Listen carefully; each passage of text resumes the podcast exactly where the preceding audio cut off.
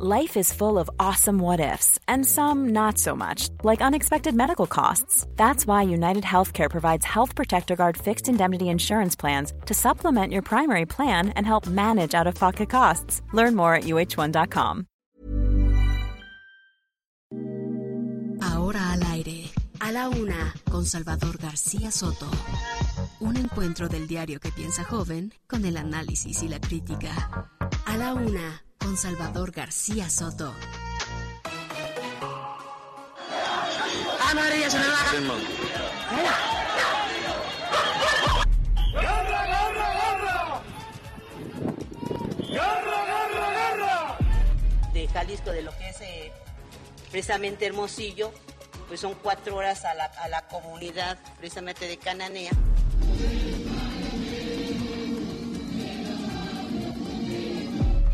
Próximo 25 de noviembre, en la República de Chile, se llevará a cabo la audiencia de juicio de extradición en contra del exdiputado federal Mauricio N. Cuando se decida quién va a ser candidato de nuestro movimiento, voy a apoyar al que gane la encuesta, hombre o mujer. Ahí se voy a apoyar. Claro, solo con mi voto.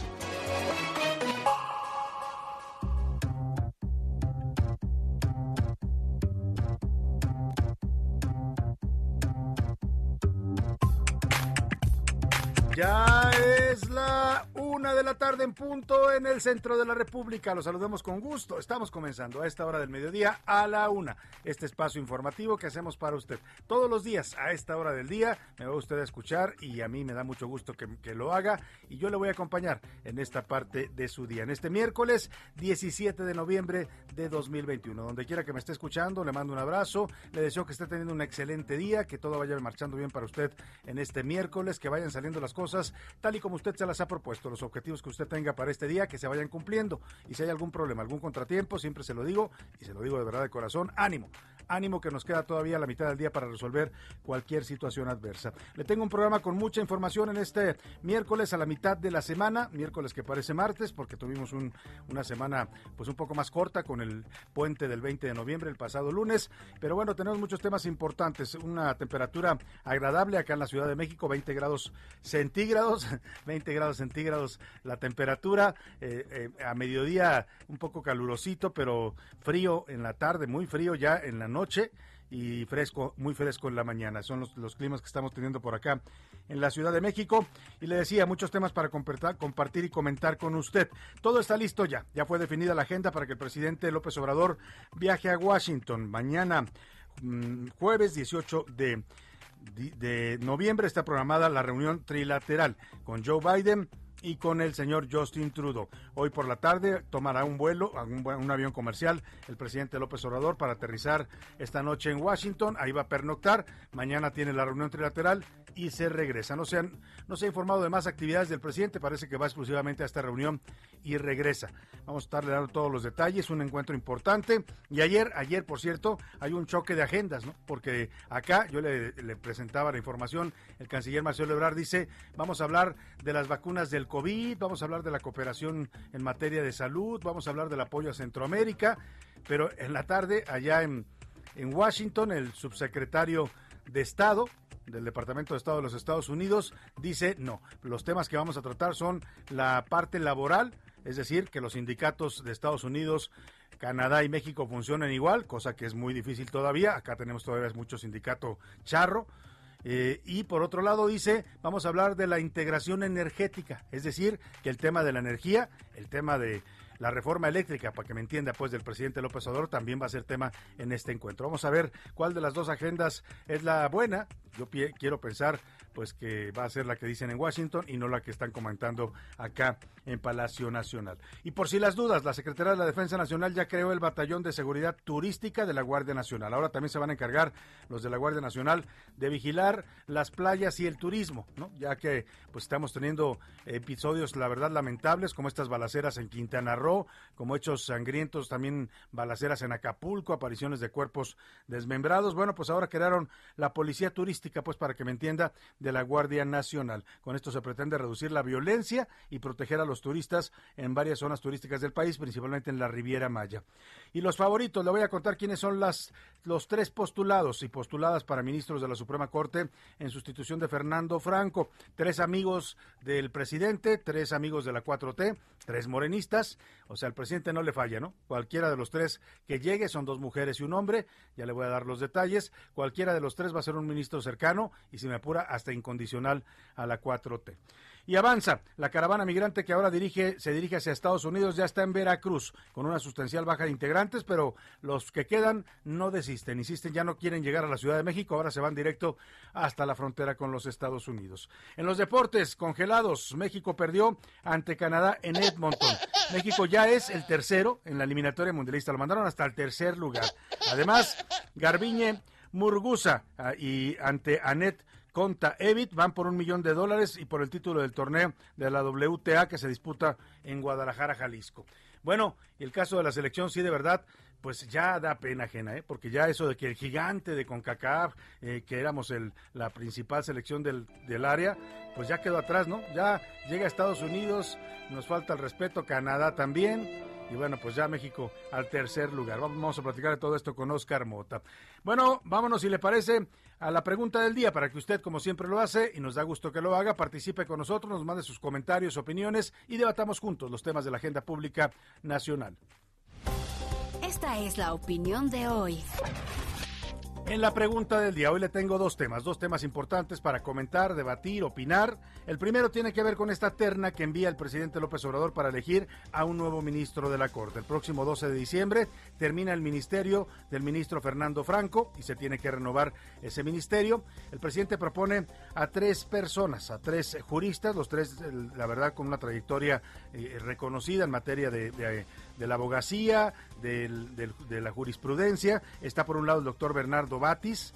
Oiga, tiene 85 años el doctor. Si lo llegan a elegir, si, si llega a ser ministro, es por 15 años el cargo, imagínese. No sé si va a llegar a cumplir los 100 años, ojalá que llegue a cumplirlos, pero va a ser un ministro de 100 años de edad, casi como Matusalén ahí en la Suprema Corte de Justicia. El caso de Loreta Ortiz y Verónica de Gives, bueno, los tres son consejeros jurídicos, consejeros, perdóneme, del Consejo de la Judicatura actualmente, también las dos juristas reconocidas, pero los tres tienen una característica en común. Son cercanos al presidente, son amigos de él, de la 4T, coinciden con su movimiento, varios de ellos fueron diputados, eh, fueron, eh, tuvieron cargos por Morena, y ahora, bueno, pues los está proponiendo para ser ministros de la Corte el presidente. ¿Usted cree que con estas propuestas, qué busca el presidente López Obrador? ¿Quiere el control de la Corte? No, está en su derecho de postular a quien él quiera, es el derecho que le da la Constitución.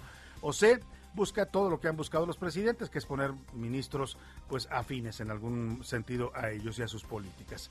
Y la segunda pregunta que le planteo, el segundo tema, ya le platicaba, ayer la selección nacional, la selección de fútbol perdió ante Canadá por dos goles a uno. Con esta derrota sumó dos caídas fuertes, hiladas, primero con Estados Unidos y ahora con Canadá, y se fue hasta el tercer lugar en la tabla de clasificación rumbo a Qatar 2022. ¿Usted cree que la selección mexicana sigue siendo el gigante de CONCACAF? Sí, sí lo es, solamente tiene una mala racha. No, no lo es, hace tiempo que dejó de serlo. Y, y sé, nunca fuimos ningún gigante, o más bien éramos un gigante con pies de barro, como dicen por ahí, ¿no? Ahí vamos con los temas 5518 41 51 99. El número para que nos mande sus mensajes vía WhatsApp. Nos puede mandar de texto o de voz, usted decida cómo. Aquí lo importante es que su opinión cuenta y sale al aire. Vámonos al resumen de noticias, porque esto, como el miércoles, ya comenzó. Feminicida. La Policía Municipal de Toluca detuvo a Miguel Ángel N., exnovio y probable responsable del feminicidio de la joven Karina López, de 21 años. Bajo la lupa. La Secretaría de Salud de la capital informó que se han abierto 40 carpetas de investigación por robo de medicamentos en el sector público. Fecha definida. La Fiscalía de la Ciudad de México dio a conocer que el 25 de noviembre se realizará una audiencia de juicio de extradición en la República de Chile para buscar que el diputado Mauricio Toledo sea repatriado a México. Gandallas. Cuatro elementos de la policía de Río Grande, Zacatecas, fueron suspendidos luego de que participaran en arrancones con las camionetas de la corporación. Fracaso. La oposición de centroizquierda de Chile no tuvo éxito en su intento para lograr un juicio político y destituir al presidente Sebastián Piñera.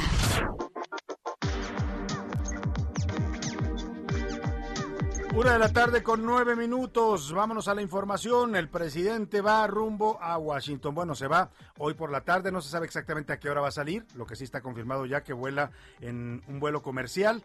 Eh, ya notificó al Senado, incluso de manera oficial, su ausencia del país del 17 al 19 de noviembre. El motivo del viaje, participar en la novena cumbre de líderes de América del Norte en Washington. Mañana acudirá al encuentro con el mandatario de Estados Unidos Joe Biden y con el primer ministro de Canadá Justin Trudeau.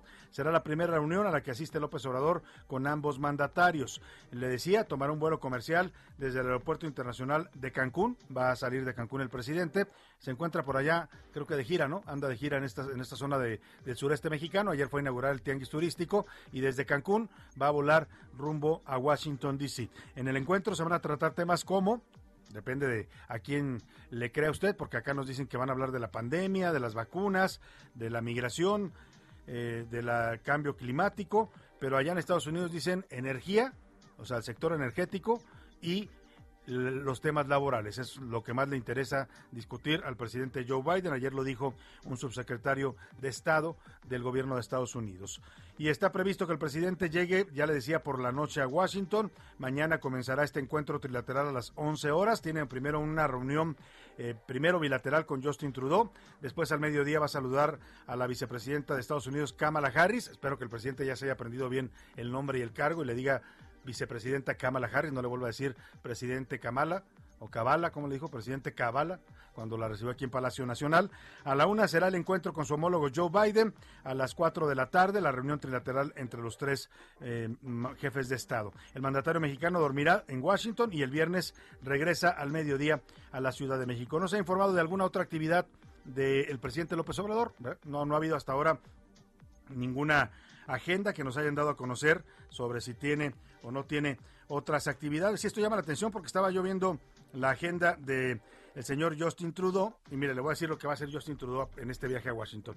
Justin Trudeau hoy ya está en Washington, llegó desde hoy, va a comer en el Wilson Center, se reúne con líderes del Congreso, con Nancy Pelosi, la líder demócrata, con Kevin McCarthy, con Chuck Schumer y con Mitch McConnell. Va por la noche a cenar con empresarios del Canadian American Business Council. Y bueno, pues va a tener una agenda interesante el, presidente Justin Trudeau. En el caso del presidente López Obrador, pues nos dicen que nada más va a asistir a estas reuniones y al parecer de ahí se regresa. Seguramente tendrá también una visita a la embajada mexicana, eh, platicará ahí con el embajador eh, Esteban Moctezuma, pero no se ha informado de ninguna otra actividad oficial. Quienes acompañan al presidente López Obrador en este viaje a Washington, bueno, pues ya se adelantaron en un vuelo comercial. en primera clase va el canciller Marcelo Ebrard y la secretaria de Economía Tatiana Cloutier. Y también lleva a Hugo López Gatel, lo lleva también allá, él se fue en clase turista, también forma parte de la delegación mexicana el secretario de Hacienda Rogelio Ramírez de la O y el comisionado nacional de migración Francisco Garduño. Son los funcionarios que acompañan en la comitiva al presidente López Obrador. Precisamente vamos esta tarde hasta a Washington DC, donde está la maestra internacionalista Lila Abed, que nos va a ayudar pues a hacer el análisis sobre esta reunión, la importancia que tiene y sobre todo los temas que se van a abordar, porque le decía, si uno revisa las agendas que está dando cada país, pues eh, son temas distintos, ¿no? Acá en México hablan de vacunas, de migración, de, de, temas de, que tienen que ver con la pandemia, y en Estados Unidos dicen a nosotros nos interesa lo energético y lo laboral. Maestra Lila Bet, qué gusto saludarla allá en la capital de los Estados Unidos. Muy buenas tardes. Salvador, muy buenas tardes. Un gusto estar en tu programa. Pues, ¿cómo ve este encuentro, maestra? ¿Cómo ve el ambiente previo y, sobre todo los temas de agenda? Porque decíamos, México parece que lleva algunos temas que le interesan, pero Estados Unidos ayer decía el subsecretario de Estado que ellos tienen otros temas que son la energía y el tema laboral. Así es, esta tarde va a dar una conferencia de prensa el secretario de Relaciones Exteriores, Marcelo Ebrard, donde va a fijar pues varios detalles de la agenda del día de mañana, Salvador, pero en conversaciones que he tenido con altos funcionarios de la Casa Blanca, una de las prioridades en las conversaciones que va a tener el presidente Joe Biden con el presidente López Obrador van a ser la reforma energética que ha pues provocado amenazas a las inversiones del sector estadounidense en México. También la violación de los derechos laborales de empresas operando en México, al igual que el tema de Cuba, debido a que López Obrador pues ha respaldado al gobierno de Díaz Canel cuando invitó al mandatario cubano a la celebración del 15 de septiembre en México y debido a las manifestaciones pacíficas que se acaban de realizar pues este pasado 15 de noviembre en la isla, el gobierno de Estados Unidos, al igual que varios congresistas, la mayoría de ellos republicanos, han presionado para que se tome acciones contundentes sobre el régimen castrista. Esto va a ser un tema, pues, un roce, más bien un roce fuerte eh, entre López Obrador y Biden, debido a que el presidente mexicano, pues, ha apoyado a, a, Cuba y también puede surgir el tema de Nicaragua, Salvador, porque México una vez más se abstuvo a una resolución aprobada por la OEA la semana pasada durante su sesión plenaria sobre la situación en Nicaragua, denunciando la represión de la reelección que acaba de ganar el presidente Daniel Ortega en su cuarta elección consecutiva. Y estas son las cuestiones regionales que también se van a abordar en esta cumbre trilateral eh, el día de mañana eh, y obviamente interesante va a ser los temas que aborden pues ya los tres líderes de la región de América del Norte, donde creo que ahí sí México y Canadá también pueden eh, pues, pues, presionar al gobierno de Estados Unidos en varias cuestiones, particularmente con los subsidios que está otorgando el gobierno estadounidense para que los eh, ciudadanos puedan comprar vehículos eléctricos y esto puede violar pues unos capítulos del Temex Salvador. Claro, y ya lo decías tú, el tema de Cuba sin duda va a estar presente, Nicaragua. En el caso cubano todavía el presidente ayer atizaba el tema diciendo pues que debe de levantarse el bloqueo, que eh, las causas de estas protestas que están siendo reprimidas brutalmente por el gobierno de Díaz Canel, pues es por el bloqueo. Es decir, el presidente eh, ha traído ahí el tema y lo ha estado incluso eh, tocando antes de viajar a, Washington. El caso del tema energético, Lila, decías ya tú, Estados Unidos también tendrá sus temas y esto pues es interesante porque ha habido ya quejas eh, directas de empresarios estadounidenses, de congresistas en contra de la reforma eléctrica del presidente López Obrador. Y sumado a esto, también hay que recordar, Salvador, que la representante comercial de Estados Unidos, Catherine Tai, también ha hecho varios señalamientos de la violación de derechos laborales de empresas operando en territorio nacional. Y son cuestiones que ya con el mecanismo de respuesta rápida que viene incluido en el capítulo laboral del TEMEC, pues está desahogando demandas que pueden incluso frenar las exportaciones de estas empresas a Estados Unidos. Entonces, el tema de derechos laborales es fundamental, no solamente para el presidente Joe Biden, sino para todo el Partido Demócrata, debido a que fue una de las cuestiones que negociaron con mucho detalle y con mucha atención cuando se negoció el, el TEMEC.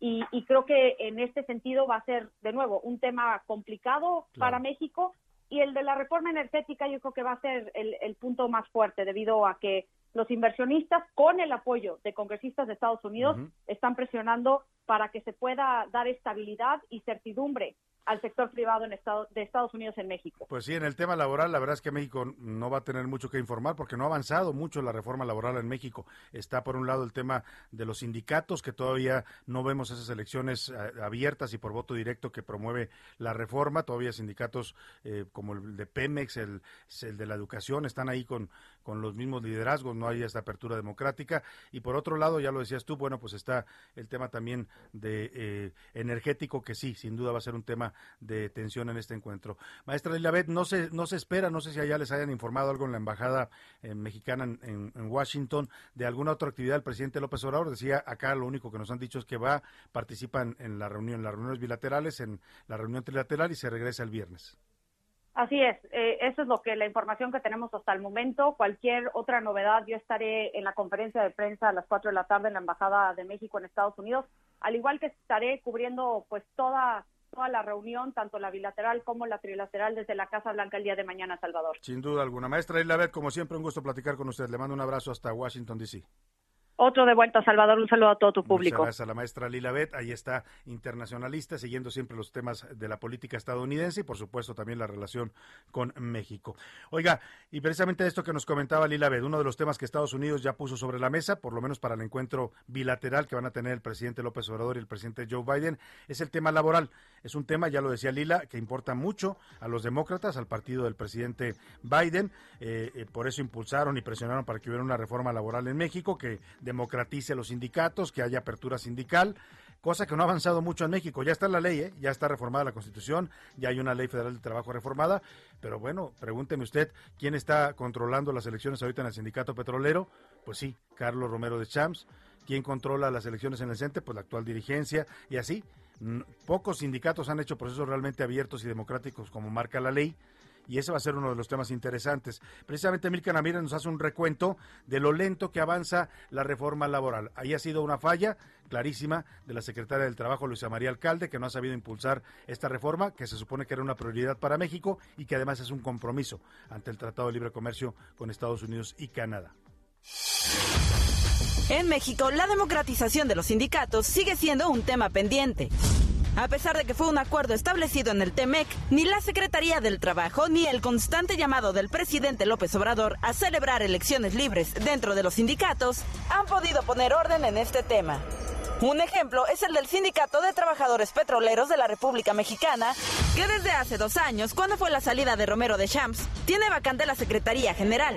El líder interno es Manuel Limón, exsecretario de Romero de Champs, y aunque ayer iniciaron las elecciones en secciones sindicales, estas fueron dominadas por los grupos del ex líder sindical.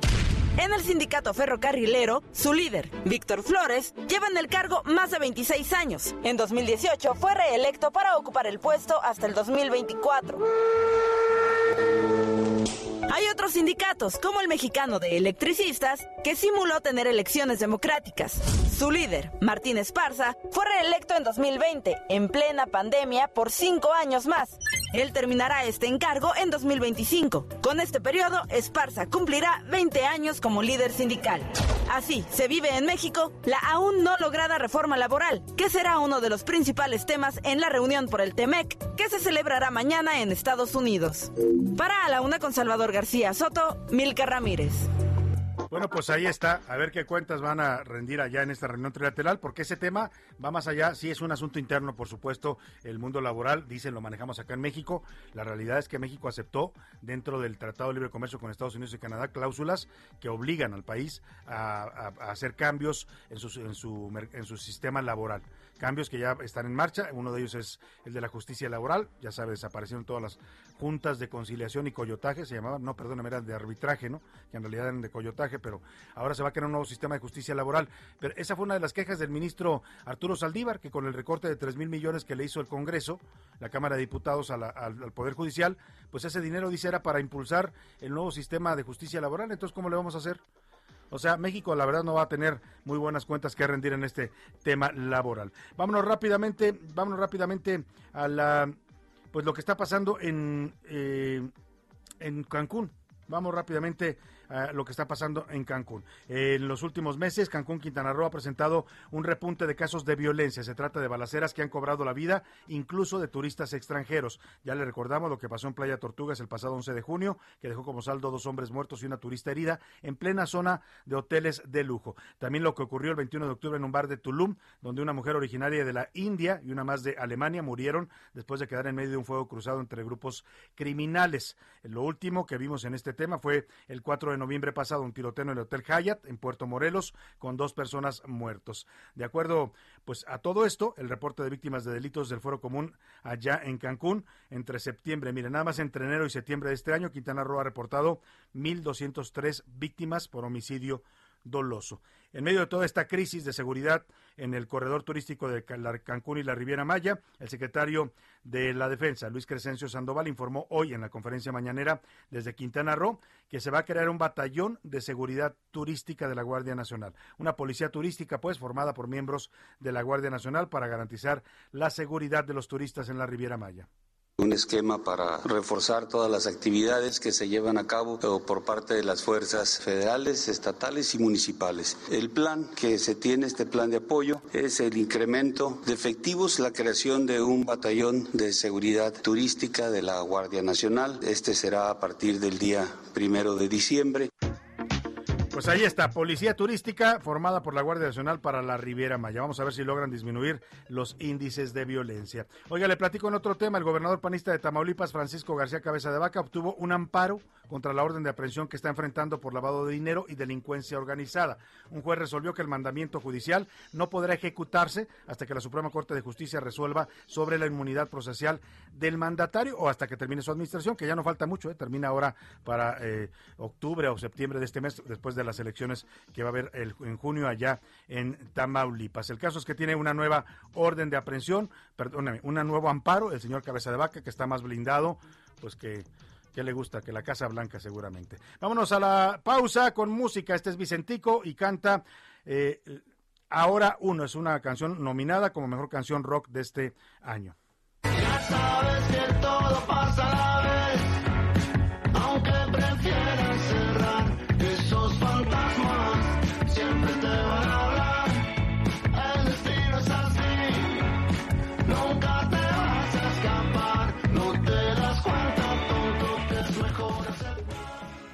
Escuchas a la una con Salvador García Soto. En un momento regresamos. Heraldo Radio. Sigue escuchando a la una con Salvador García Soto. Ahora, la rima de Valdés. O de Valdés, la rima. El otro día, ya en la plaza, Mayor se paró la jefa de gobierno. Esto no es queja y como Juan por su casa, porque el hambre la rebasa, en arriesgada pirueta, ante un don de bicicleta, se pidió unos buenos tacos de canasta, nada flacos, que dicen que son la neta. Obviamente acá casual el antojo de la doña le sacó bastante roña, pues a nivel nacional, o más bien el digital, porque claro que en video capturó, según lo veo, el momento del antojo está para ponerse rojo de la pena. ¡Ay, qué feo! Dicen que ya le ha copiado al presidente comiendo, que se la pasa sonriendo mientras ha desayunado. Según esto, muy planeado, pero ayer dijo que no, que la gente exageró, que los tacos de canasta le encantan y que eso basta. Total, que se le antojó.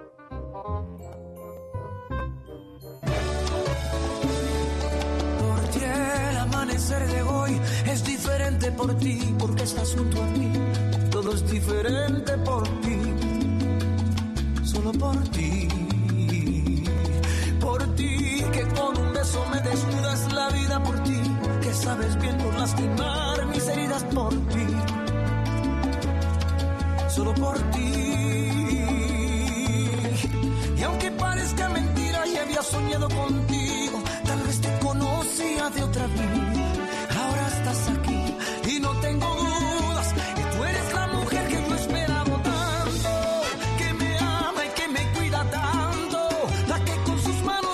de la tarde con 32 minutos, qué buen ritmo tiene esta canción y qué bonita letra. Es el señor Mark Anthony, se llama Un amor eterno y está nominado este año en los premios Grammys como el mejor video corto. Les recuerdo que esta semana estamos recordando y homenajeando a este, eh, a este reconocimiento importante que se entrega en la música latinoamericana, que es el premio Grammy.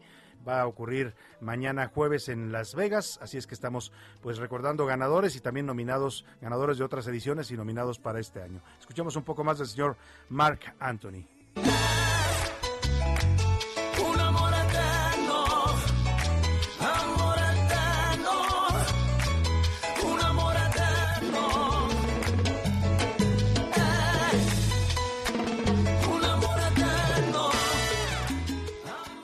La una con Salvador García Soto. Una de la tarde con 33 minutos y hablando de amores eternos, son los que tiene el presidente por estos tres nominados que propuso a la Corte. Ayer presentó el presidente su terna para elegir a un nuevo ministro de la Suprema Corte. Usted ya sabe usted el procedimiento es que el presidente propone a tres candidatos, el Senado los, los evalúa, los cita a comparecer y después la mayoría del Senado decide quién es el nuevo ministro o ministra. Eh, le platicaba que eh, esto se da en el contexto de eh, la terminación del ministerio del ministro Fernando Franco, que termina el próximo 12 de diciembre, y ese día tendrá que ser nombrado o ya electo un nuevo ministro para la Corte. Y bueno, los propuestos, le decía, son amores eternos del presidente porque son gente muy cercana a él y los ha propuesto en varias ocasiones eh, para varios cargos. Eh, está el, doctor Bernardo Batis, lo recordamos bien, él era hispanista de origen, después abandonó el PAN, se sumó a las filas del PRD, fue procurador de justicia aquí en la Ciudad de México, hizo un buen papel, un hombre serio, un hombre de derecho y hoy es consejero de la Judicatura Federal. Bueno, lo está proponiendo el presidente, también lo había propuesto antes para la Fiscalía General de la República. También está la maestra Verónica de Gives, también en su momento el presidente la propuso para ser fiscal general de la República y ahora también es consejera jurídica. Y la otra es la doctora Loreta Ortiz, que ya la propuso el presidente dos veces para ser ministra de la Corte, dos veces perdió luego la hizo consejera jurídica y ahora la vuelve a proponer para la Corte. Vamos a ver si la tercera es la vencida para la doctora Loreta. Los tres son buenos candidatos, los tres son gente reconocida eh, como juristas, como gente de derecho y los tres también son muy cercanos al presidente, militantes de su partido, algunos ocuparon ya cargos de elección por Morena. Y bueno, pues vamos a ver quiénes son los nuevos, los, tres candidatos, cualquiera de los tres que llegue y que sea electo por em, el Senado de la República, va a ser sin duda un ministro cercano a la 4T. Erika Alcántara nos platica los perfiles de estos tres juristas que está proponiendo el presidente para la Suprema Corte de Justicia. Un viejo colaborador y dos mujeres son quienes forman la terna de López Obrador para sustituir al ministro José Fernando Franco González en la Suprema Corte de Justicia de la Nación. Bernardo Batis trabajó para López Obrador como su fiscal cuando fue jefe de gobierno de 2000 a 2006. Su gran logro fue resolver el caso de la mata viejitas Juana Barraza Samperio, de pasado panista y luego perredista. Compitió para ser fiscal general de la República, pero el elegido fue el actual fiscal Alejandro Manero. Tiene 85 años de edad. Los ministros deben estar en el cargo por 15 años. Batis tendría que terminar su encargo a los 100 años cumplidos. Eva Verónica de Gives Zárate, de 60 años, es abogada originaria de Oaxaca y con un bajo perfil en sus declaraciones. Figura cercana a López Obrador, que la propuso para la terna de la Fiscalía General de la República, posteriormente para ministra de la Corte y finalmente para el cargo que tiene actualmente como consejera de la Judicatura Federal. Loreta Ortiz, de 65 años, va por su tercer intento para ponerse la toga de ministra de la Corte. Anteriormente, había sido propuesta por López Obrador en marzo de 2019 y su primera vez fue a finales de 2018, cuando incluso tuvo que renunciar a su militancia en Morena para pagar las críticas en su contra. Actualmente, Batis, Giles Zárate y Loreta Ortiz son consejeros de la Judicatura Federal. En caso de que la elegida sea una mujer, sería la primera vez en la historia reciente de la Corte que el máximo tribunal cuente con cuatro mujeres ministras y tres de ellas con mucha cercanía al presidente López Obrador. Para la una con Salvador García Soto, el que alcanzará Heraldo Radio. Bueno, pues ahí están los tres perfiles. Vamos a ver por qué decide el Senado. Ya Ricardo Monreal, presidente de la Junta de Coordinación Política del Senado, dijo que van a comenzar de inmediato el proceso para elegir al nuevo ministro y que será de manera transparente. Hablando de propuestas y de nuevos nombramientos, allá en Guerrero, organizaciones sociales están pidiéndole al Congreso de ese estado que el abogado de los padres de los 43 normalistas de Ayotzinapa, Vidulfo Rosales, sea designado fiscal general del estado no quieren nada los padres, ¿no? Quieren darle la fiscalía a su abogado. Bueno, pues es, la propuesta que están haciendo ellos, es bastante válida. Vamos a ver si, qué dice el Congreso. Acudieron a la sede del Poder Legislativo en Chilpancingo, presentaron un oficio donde piden que Vidulfo Rosales sea el nuevo fiscal de justicia de Guerrero. Carlos Navarrete, cuéntanos de esta propuesta que están haciendo los padres de los normalistas de Ayotzinapa. Buenas tardes. Así es, Salvador, informarte que organizaciones sociales exigieron al Congreso de Guerrero que el abogado de los padres y madres de los 43 normalistas de Ayotzinapa desaparecidos en septiembre de 2014, Vidulfo Rosales Sierra, sea designado titular de la Fiscalía General del Estado. La tarde de ayer, representantes de organizaciones sociales acudieron a la sede del Poder Legislativo en Chilpancingo para presentar un oficio con su demanda al presidente de la Junta de Coordinación Política y coordinador parlamentario de Morena, Alfredo Sánchez Esquivel. En el documento externaron tener el derecho de proponer al fiscal tras la renuncia de Jorge Suriel de los Santos, pues aseguraron que han padecido la criminalización de su lucha. En el documento acusaron que en la Fiscalía persiste la corrupción, además de que en las Fiscalías regionales carecen de personal para dar atención de calidad a las víctimas del delito. Por ello proponen que el Congreso del Estado designe como titular de la Fiscalía a Vidulfo Rosales, de quien dijeron es una persona de probada honestidad con conocimientos amplios en materia penal y derechos humanos. Salvador, mi reporte. Buenas tardes. Bueno, pues ahí está la propuesta que hacen organizaciones sociales. Me llama la, la atención el tono, el tono que nos narra Carlos Navarrete. Están exigiéndole al Congreso, o sea, no lo están proponiendo. Se supone que esta es una facultad de la gobernadora, en este caso de Evelyn Salgado, o tal vez más bien la facultad real sea de Félix Salgado, porque ya es bastante evidente que el señor eh, Félix Salgado, senador de la República, es el que está gobernando Guerrero, ¿no? Ya hay varios videos circulando donde él agarra el teléfono y le da instrucciones a los secretarios de Estado, le dice, a ver, ¿qué está pasando con esto? Se está quejando la gente que no lo recibe, recíbelos, ¿no? El otro día subí yo un video a Twitter eh, en donde le daba instrucciones al secretario de Educación, eh, y luego ya también se puso a ofrecer chamba, le dijo a toda la gente de Guerrero que quisiera trabajo, que no tuviera trabajo, que fueran, que les va a dar trabajo en el gobierno del Estado. El lunes lo estuvo ahí esperando, se hizo una fila enorme de gente que quería chamba y no llegó el señor Félix Salgado, ahí los dejó plantados. Pero bueno, pues anda, anda gobernando. Y esto es de verdad, eh, es un cinismo, eh, perdóneme, ¿no? Pero eh, dice el presidente que son diferentes, que ellos hacen las cosas bien. Pero ¿qué es eso? O sea, ¿para qué hicieron toda esta faramaya de poner a la hija de candidata si el que va a gobernar realmente es Félix? Eso es burlar la ley y burlarse de los guerrerenses. ¿no? Si el señor Félix Salgado le cancelaron su candidatura porque violó la ley, deben haber respetado. Lo que hicieron fue una simulación, poner a la hija para que ahora gobierne el papá. Eso se llama pasarse la ley por el arco de Félix Salgado Macedonio. Ahí está el tema. Vámonos rápidamente a otro asunto. Le platico. La caravana migrante, la caravana que llegó al municipio de Jesús Carranza, ya en Veracruz.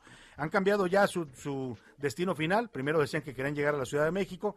Yo creo que siempre fue una estrategia, ¿no? una estratagema, decir que venían a la Ciudad de México para que los dejaran avanzar. Aún así los estuvieron reteniendo, pero ya llegaron a Veracruz. Y ahora dicen que se van directo a la frontera con los Estados Unidos. Ha habido bajas, muchos se han desistido, a otros los ha convencido, los ha retenido la Guardia Nacional y el Instituto de Migración, pero los que siguen están decididos, contra viento y mareo, quieren llegar a la frontera con los Estados Unidos. Vamos con Juan David Castilla, allá en Veracruz, que nos informa del estado de esta caravana migrante. Juan David, buenas tardes.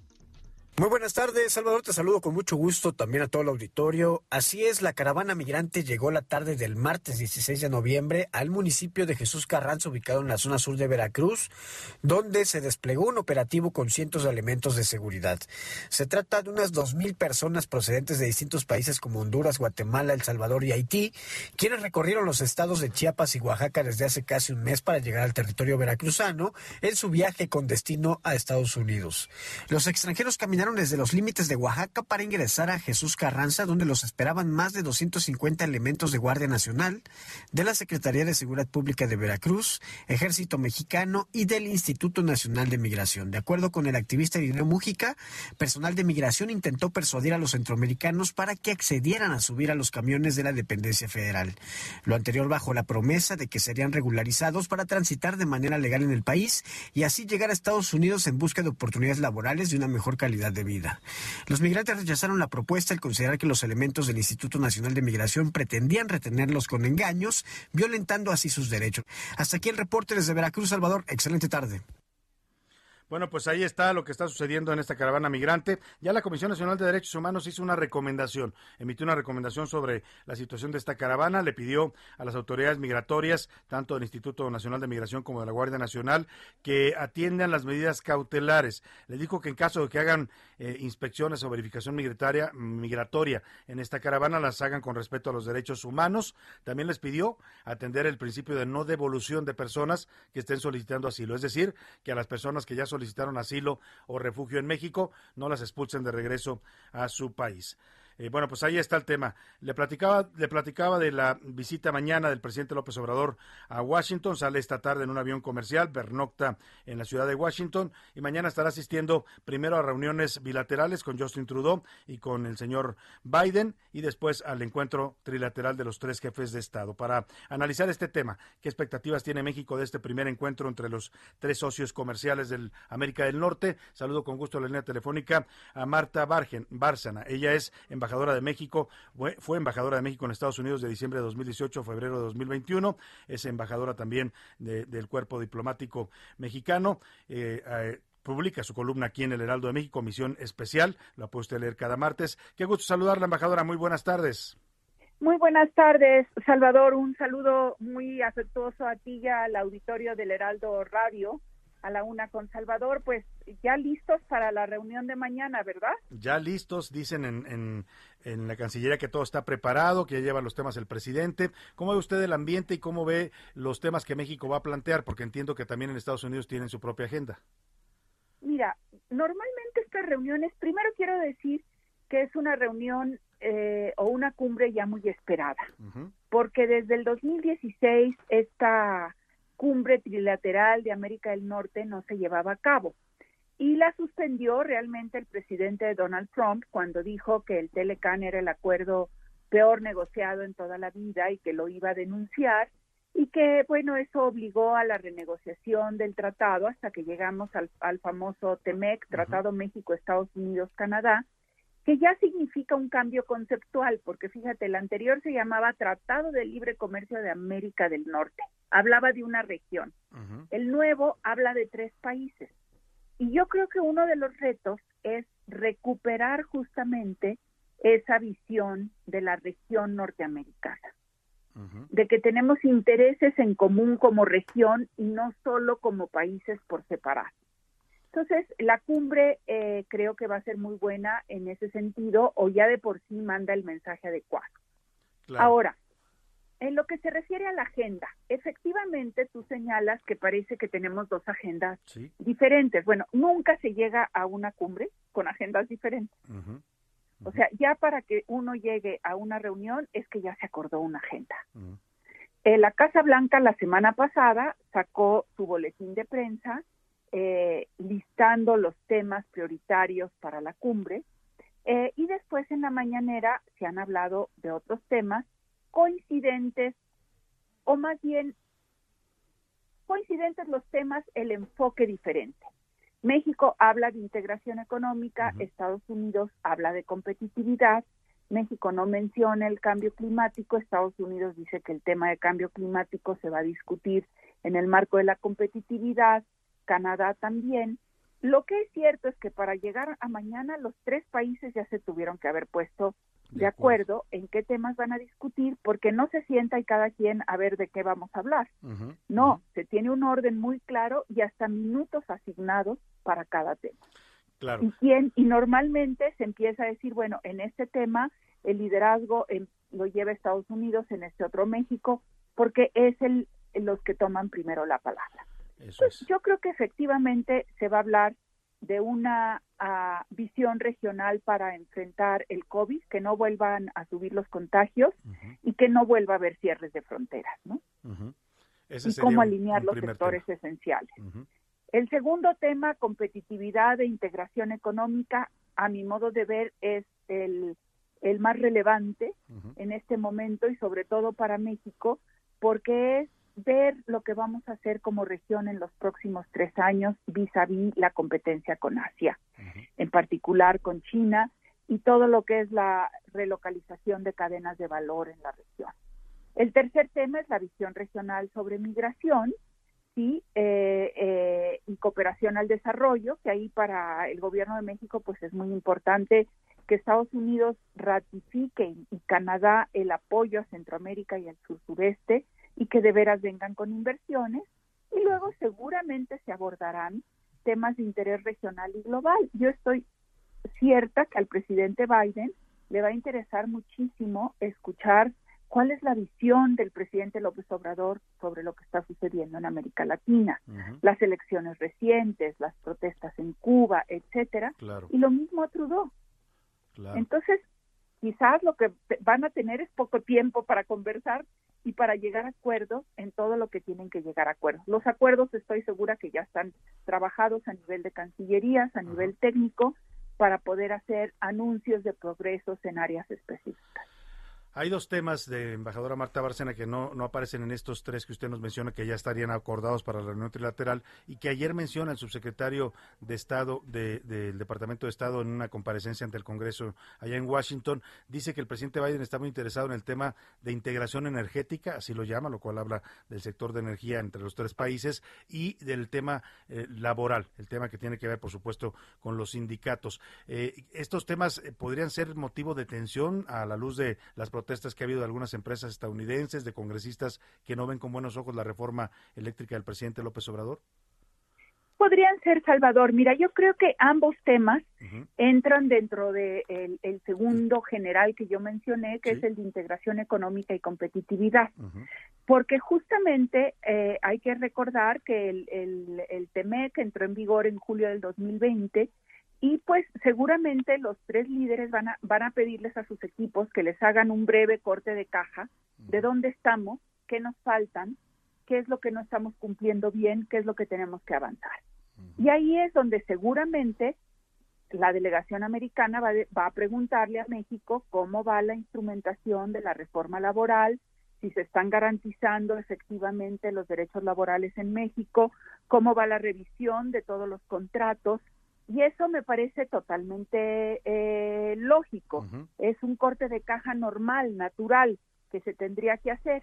En el caso de la integración energética, sí me parece eh, eh, que es donde podemos tener mayores diferencias, tanto con Estados Unidos como con Canadá, porque eh, aún a riesgo de tener eh, una buena parte de su opinión pública en contra, Trudeau ha, ha dado pasos adelante para la transición energética en Canadá. Y porque ya se había hablado desde hace años de esta integración energética de América del Norte. De hecho, hay una integración, aunque no muy profunda, entre California y Baja California.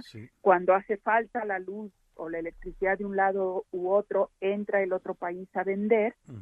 y, y, yo creo que, eh, que lo que conciben los americanos es que para que la región sea competitiva, tiene que estar integrada en las cadenas de valor, todo, pero también en, en, en la transición energética.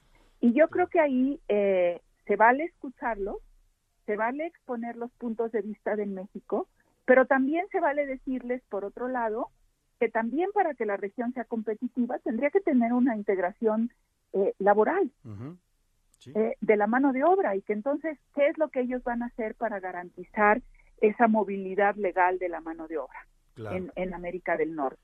O sea, me parece que es una reunión que se van a poner sobre la mesa temas fundamentales para el futuro de México, para el futuro de Estados Unidos y de Canadá, para que a partir de nuestra competitividad jalemos a Centroamérica y jalemos a, otra parte de los países latinoamericanos eh, y que no, no se va a agotar todo en esta reunión. Esta reunión, de hecho, es un relanzamiento de la visión de América del Norte como región y no de cada país por su lado.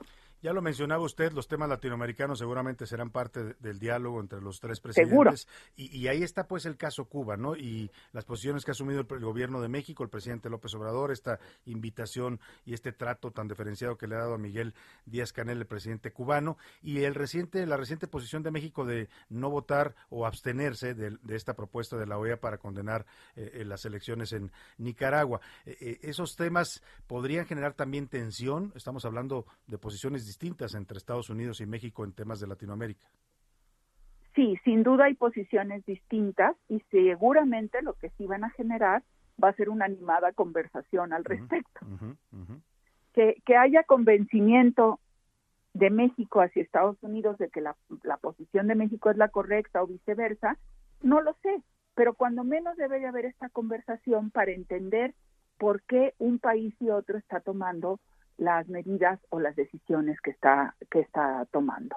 Eh, yo creo que sin duda alguna se pondrá sobre la mesa. No sé si se llevará la mayor parte del tiempo, porque me parece que la mayor parte del tiempo estará concentrado en las cuestiones estrictamente de América del Norte, pero también hay que ver que Estados Unidos va a ser el anfitrión de la Cumbre de las Américas el año próximo y estoy segurísima que Biden va a querer escuchar el presidente Biden al presidente López Obrador y al primer ministro Trudeau sus opiniones sobre en qué cómo debe manejarse la cumbre de las Américas, en qué tema debe de concentrarse y cómo se van a abordar pues los casos de Nicaragua, de Venezuela, el rompimiento de las de las conversaciones entre la oposición y el régimen de Maduro, eh, las protestas en Cuba, aunque hay que recordar que Cuba no forma parte de la Cumbre de las Américas. Sin duda alguna. Pues embajadora Marta Bárcena, embajadora eminente del Servicio Diplomático Mexicano, le agradezco mucho, como siempre, sus puntos de vista, su análisis sobre este tema. Invito a toda la gente que nos escucha que la lea. Si ella publica aquí todos los martes en el Heraldo su columna Misión Especial. La puede usted leer en la edición impresa o en el heraldo.com.mx o escucharla aquí en los distintos espacios donde también participa y colabora siempre con opiniones interesantes. Embajadora, le mando un abrazo y le agradezco mucho este análisis. Un abrazo igualmente, Salvador, y pues los mejores deseos para la reunión cumbre. Esperemos que sí, que sea una buena reunión para México y para la integración de Norteamérica. Muchas gracias, embajadora. Buena tarde. Ahí está. Buena tarde. Pues ahí están los puntos importantes de esta reunión. Los conoce bien la embajadora porque ella estuvo, pues fue la embajadora de México en Washington durante tres años, conoce bien los temas. Ahí escucha usted de manera detallada qué es lo que se va a hablar, cuáles son los temas que pueden generar tensión, cuáles son los que deben de avanzar y por qué es importante este encuentro, ¿no? Porque de ello depende también, pues que avance esta integración norteamericana, que pase a ser un simple acuerdo a ser realmente una eh, integración entre tres países. Nos vamos a la pausa con música que vamos a escuchar. Es Bebe, se llama Malo esta canción. Ella fue premiada como mejor nuevo artista en 2005. Escuchemos, ya regresamos.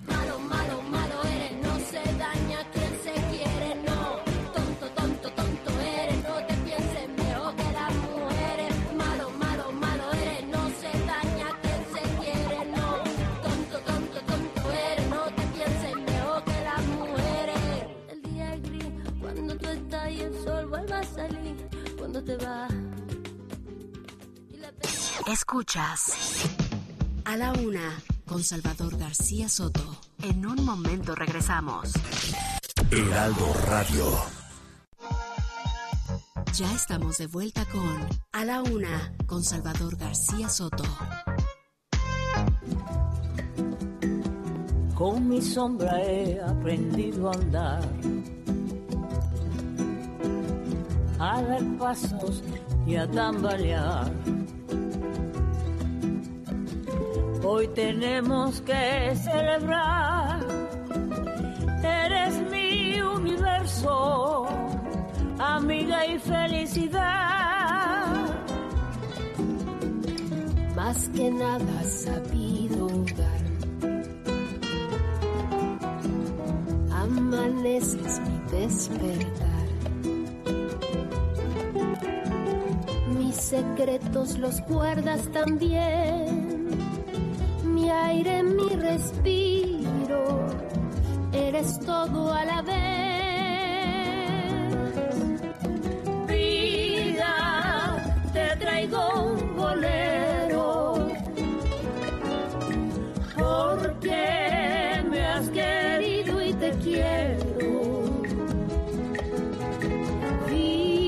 Ya son las 2 de la tarde en punto en el centro de la República. Estamos comenzando a esta hora la segunda hora de A la Una. Vamos todavía por la segunda parte informativa, la segunda parte de este espacio informativo, con muchos temas, muchos asuntos y historias para comentarle en esta siguiente hora.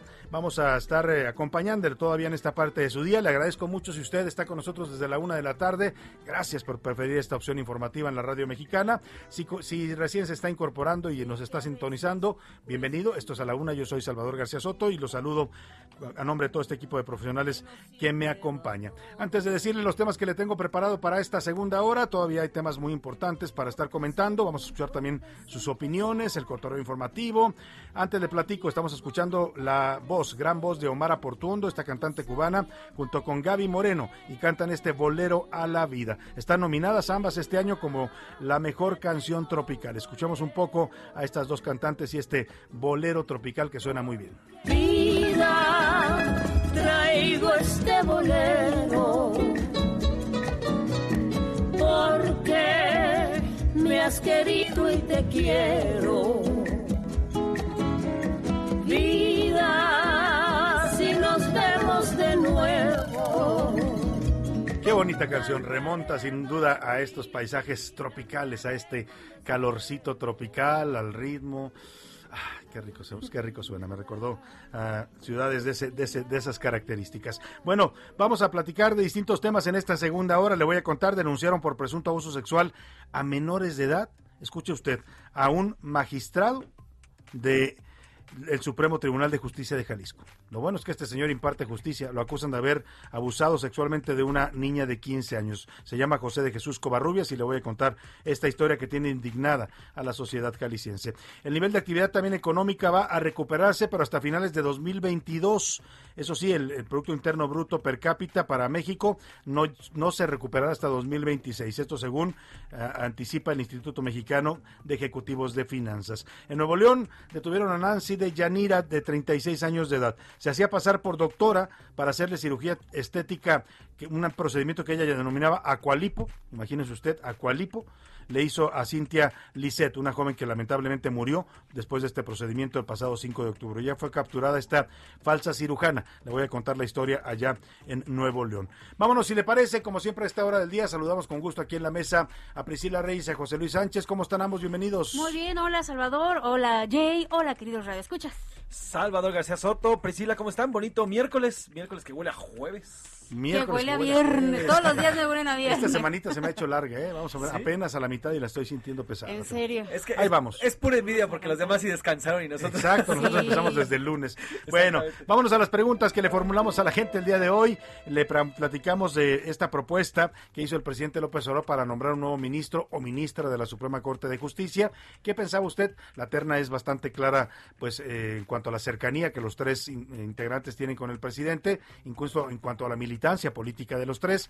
Pero bueno, le preguntamos su opinión sobre este tema. También, también le preguntamos qué pensaba de la selección mexicana. Oiga, que ya no gana ni pues nada, ¿no? Le, le- le ganó a Estados Unidos, ayer le gana a Canadá, vamos hasta entrar al tercer lugar de las eliminatorias para el Y Mundial. las canicas ganan. O sea, nada más nos salvamos del repechaje para que me entienda. Vamos a pasar de panzazo. Nos salvamos porque tenemos mejor eh, diferencia de goles que, que, que Ecuador o cuál otro es el Panamá, equipo? Que Panamá. O sea, si no, si tuviéramos unos golecitos menos, Panamá nos tumbaba y hasta Panamá entraba primero. Qué vergüenza, Qué, qué penita vergüenza. ajena de verdad de la selección. Pero vamos a ver qué piensa la gente de estos temas. Priscila Reyes, ¿qué dice el público? Por acá dicen, quiere controlar a la corte con el tema de los ministros. Dos, la selección desde hace tiempo ya no es el gigante. Lo malo es que no juegan a nada. Cualquier entrenador nacional hace mejor papel, lo dice Fernando Castro. Se refiere al Tata mensaje. Martino, ¿no? Este Ajá. entrenador argentino. Bueno. Pues quién sabe. Buenas tardes, los saludamos desde acá en, Hemo- en Hermosillo. Nos Saludos ver, a dice- Hermosillo, Jalisco.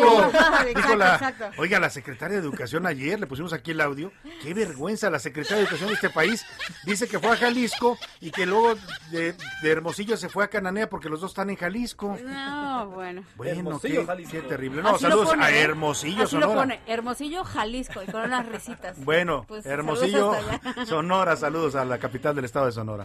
Buenas tardes, mis más apreciados amigos. Chava Pris, Pepe, el Gracias. presidente. El presidente pone y elige a lo más viejo que le conviene, no le tiene confianza a los jóvenes, le interesa lo pasado, a Batis, como lo dijo una vez en con Nieto, es una persona ya mayor y eso para él es primordial. Lo dice desde Zapopan, Jalisco, nuestro querido Antonio Ayón. Saludos, Antonio, sin menoscabo de las personas mayores. ¿eh? Yo respeto mucho a las personas mayores. Hay gente que de edad adulta que tiene grandes capacidades todavía y una, el maestro Batis tiene mucha capacidad todavía. Eh, pero bueno, sí llama la atención pues que el cargo es de 15 años y, y él ya tiene una edad avanzada. Vamos a, vamos a platicar con él más adelante y le vamos a preguntar qué piensa de esto. Pero sí, son, son, pues, son las opciones que presenta el presidente Ahora, López sí la apuesta por la juventud. ¿Qué me dices de Elizabeth Vilchis? La de quién y quién es las mentiras. O, o todos los ayudantes, oye, Ah, sí, todos los ayudantes así de la presidencia que ahora tienen cargos importantes en, en varias dependencias de gobierno, sí también apoya a los jóvenes, bueno, a los que él quiere apoyar. Que por cierto se llevaron a Vilchis a, Quin- a Quintana Roo. Hoy presentó su sección allá en Quintana Roo. Pues, ¿Se ¿quién equivocó pompó? también? No, digo, se- siempre se equivoca Siempre se leyenda. Leyendo, pero pues eso Ay, significa... siempre se equivoca leyenda. Leyenda. Es que sí. maldición. Oye, ahorita que dijiste se equivoca leyendo, me acordé de cómo nos burlamos de, de Aurelio Nuño. ¿Se acuerdan de Aurelio Sí, Nuño, claro, el, niño, leer. con- el niño consentido de Peña Nieto, cuando dijo, hay que leer, ¿no? Y ahora, bueno, la secretaria de Educación, Sí, ¿qué no, me bueno. dices, no? Hermosillo, Jalisco y Cananea, Hay que, Jalisco. leer, hay que leer geografía. Hay que leer. Oigan, desde Tamaulipas dicen definitivamente que el presidente quiere tener control del Poder Judicial. Ya tiene a sus órdenes al legislativo. Busca el control total. No es que México haya sido el gigante de CONCACAF, lo dicen por acá. Lo que pasa es que los demás eran pequeños, pero ellos sí Pero crecieron. ya le crecieron. Fíjate que sí. Como dicen por ahí, nos crecieron los enanos, ¿no? Así. Porque sí, Estados Unidos y Canadá. Mire, el deporte eh, eh, principal en Canadá es el hockey. Por Sí. eso da pena que nos ganen el fútbol, ¿no? O sea, ellos para deporte practican el hockey. En Estados Unidos, pues usted sabe que es el béisbol, el fútbol americano, Sí, el ¿no? básquetbol. El básquetbol.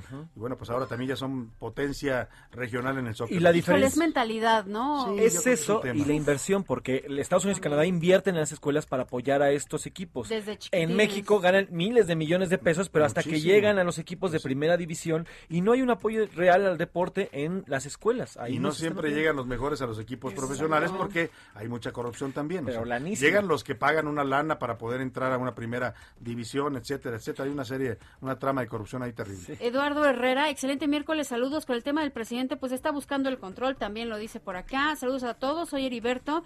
En cuanto a la honorable selección nacional de fútbol, pues solo son fieles seguidores de AMLO, no ser aspiracionistas, no querer ser chingón, lo dicen por acá. Perdón, usted la palabra.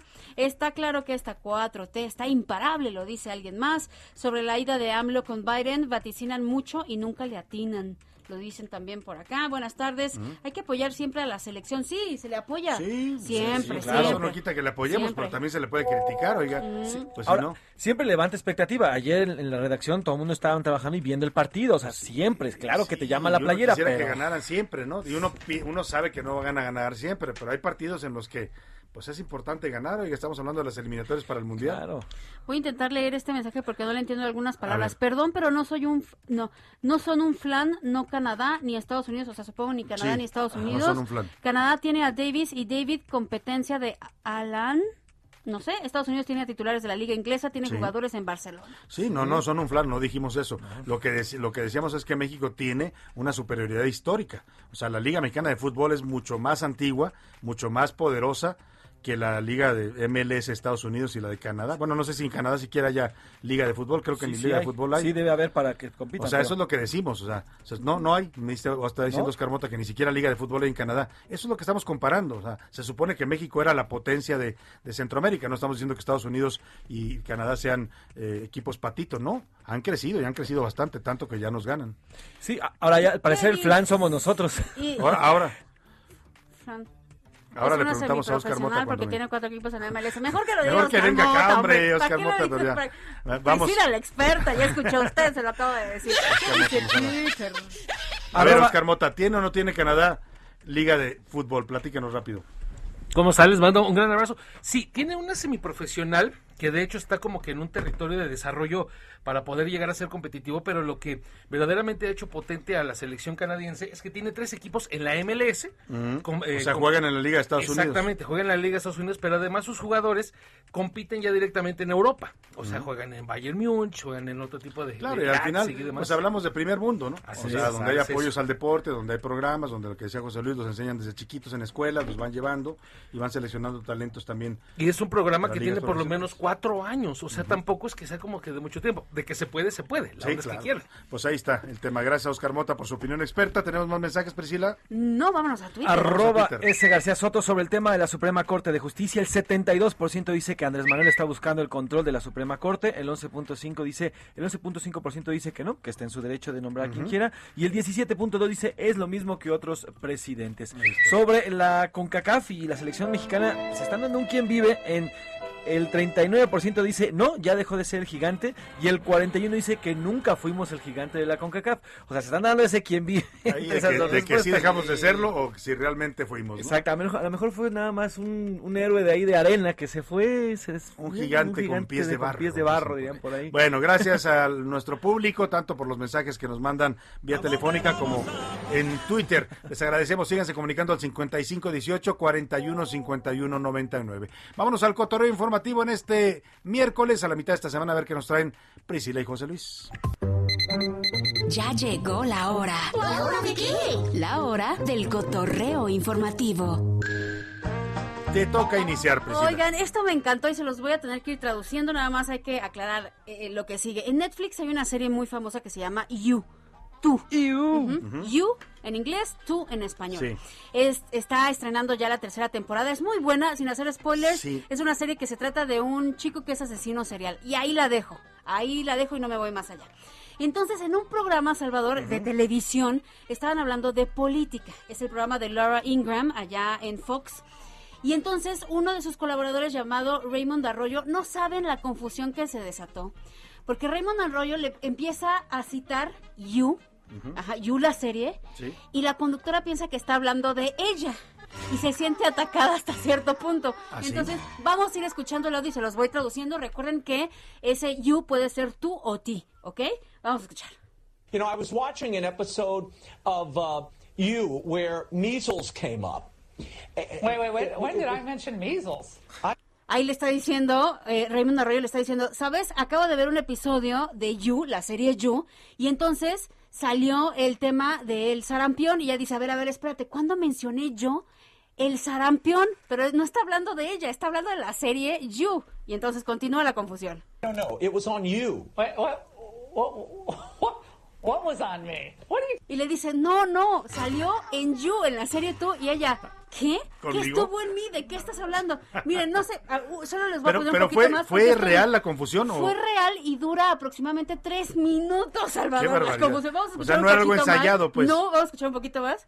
talking about? Right? What is the even hearing what I'm saying? I never had the measles. was on you. We never did a we never did a measles and vaccine episode. Am I, is this a joke? I don't know. even know what it, you're talking about. it was on you. It was on you. I've never had Raymond. I've never had measles. Y entonces así sigue la, y llega un momento en que él le dice, a ver, estuvo en el, así, en el show de Netflix que se llama You. Ajá. O Tú. sea, en el show de Netflix que se llama Tú. Y le dice, no tengo ningún show en Netflix. Y entonces empiezan a pelear. Bueno, pues yo hubiera pensado Por que era un sketch ensayado. No, Salvador, te lo juro que es Parece ese de... ¿Qué, Digo- qué hubo? ¿Una riña? Sí, sí, sí. ¿Cuál sí. niña? ¿De qué? No, una ¿Qué- disputa. ¿Qué, qué, qué, qué dijiste? Así parece. Es como un Box Bunny, como un Box Bunny ahí diciendo, ¿vas a dármelo? Sí, te lo voy a dar. No, ¿me lo das? Sí, no. Terrible. Bueno, pues humor involuntario, ¿no? Ay, sí, sí, sí. Le salió ahora sí que le salió el sketch sin querer. Ahorita que dijiste Netflix, ayer les dejé pendiente el, el documental que quería recomendarles sobre Ah, Cuba. Cuba, sí. Se llama Cuba and the Cameraman, Cuba y el hombre de la cámara. En español está en la plataforma de Netflix y es John Alper, es un cineasta que ganó un Emmy y va con su cámara a Cuba y va narrando los avatares de tres familias cubanas, las va documentando a través del tiempo.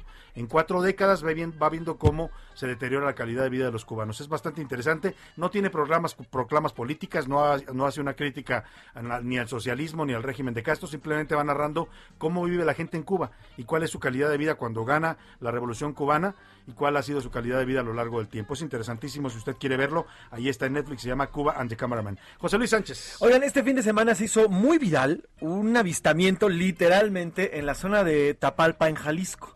Fue un tigre de Bengala, pero no un tigre normalito, o sea, que ha sido abandonado ni nada. Un tigre hecho y derecho, tot- gordo. Ese fue un gatito, Ese fue un pues. gatito, no, este No. era un tigre, tigre, tigre. Este es parte del video que subieron en redes sociales el, lunes después de este avistamiento.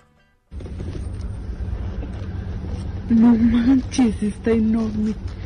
Ahí es un es una pareja que va por la justamente por, Por la carretera de Tapalpa, Tapalpa. literalmente Ajá. por el bosque. Y en un montículo está el tigre, pero es un tigre impresionante, salvo un tigre enorme, adulto lo estamos de viendo el cuatro video. años. Se lo vamos a compartir ahora en arroba ese garzoto para que usted lo vea. Está bastante bien alimentado. Sí, sí, sí, Es un sí, tigre sí. adulto, pues. Sí, sí, sí, es un tigre adulto. ¿Y de dónde salió el Es un tigre? Ah, bueno, este tigre... Ahora sí que quién soltó al tigre. Esta no es la primera vez que se ve a este tigre enorme en esta zona de Tapalpa. Vecinos de esta zona, que por cierto es una zona boscosa donde muchos turistas y también. hay cabañas, es Hay- una sí, zona exacto. turística, es un Van a visitarlo. Es, turístico. es- Pueblo mágico, Es una, Tapalpa. exacto, es una especie de marquesa, hagan, haga usted de cuenta si no conoce la Tapalpa, si no conoce Tapalpa, para visitar y estar ahí un fin de semana. Y, bueno, vecinos han visto este tigre varias veces e incluso en las noches lo han escuchado rugir. No se ¿Y sabe exactamente, come? espérate, no se sabe exactamente. Come paseantes. Es- es- no, no se, no, no se ha reportado Come ningún ataque. Eh, no, se, no se ha reportado ningún ataque, pero supuestamente es parte de una, o se encuentra dentro de una finca. O sea, es una muy- mascota es de una alguien. mascota de Ay, alguien. no, pero la ¿cómo? Profepa no ha localizado al dueño ni sabe exactamente dónde está el tigre. Ya van dos veces que lo ven, al menos dos veces, y hay videos ya registros de este enorme tigre. Y además la Profepa, luego del video del lunes, comenzó una búsqueda y no lo ha encontrado. Lo que dicen los vecinos y lo que ha saltado en redes sociales es que este tigre se escapa por las noches por un hoyo que hizo debajo de la cerca, el cual ya han intentado los vecinos tapar en varias O sea, ocasiones. es un tigre mañoso. Es un tigre mañoso mañoso porque al final pues, la cantidad de espacio que tiene no es la suficiente para poder estar libre. Me acordé. Come parejitas Come que se esconden ahí. Cuidado, si usted va a bosquecito. Tapalpa, tenga cuidado con el tigre. Me acordé de aquella declaración que hizo el presidente López Obrador cuando era candidato claro. todavía a la presidencia, ¿te acuerdas? sí, sí. Marzo de 2018, la convención bancaria, Bancaria. de Acapulco, estaba con los banqueros de México y les dijo, pues ya vienen las elecciones, yo creo que voy a ganar, así dicen las encuestas, y cuidado porque si algo pasa y no gano, pues se va a soltar el tigre y yo no lo voy a, amarrar, a ver quién lo amarra, ¿no? Se reveló el presidente que el pueblo puede salir a las calles a, a protestar. Bueno, pues acá en Tapalpa también se le soltó el tigre. Bueno, pues este tigre, que no es el del presidente López Obrador, pero seguramente es de algún jalisciense que lo tiene por ahí, eh, continúa siendo todo un misterio y la, profeca, la Profepa está buscándolo porque aún no saben si tiene o no los permisos para tenerlo. Lo cierto es que lo tienen bien alimentado, bien cuidadito, pero no lo suficientemente cuidado para que se salga y se escape. Pues ahí está el tigre que anda rondando por Tapalpa y sus bosques. Tenga usted mucho cuidado si va a esa zona de Jalisco. Si vive allá en Jalisco, nos ahí.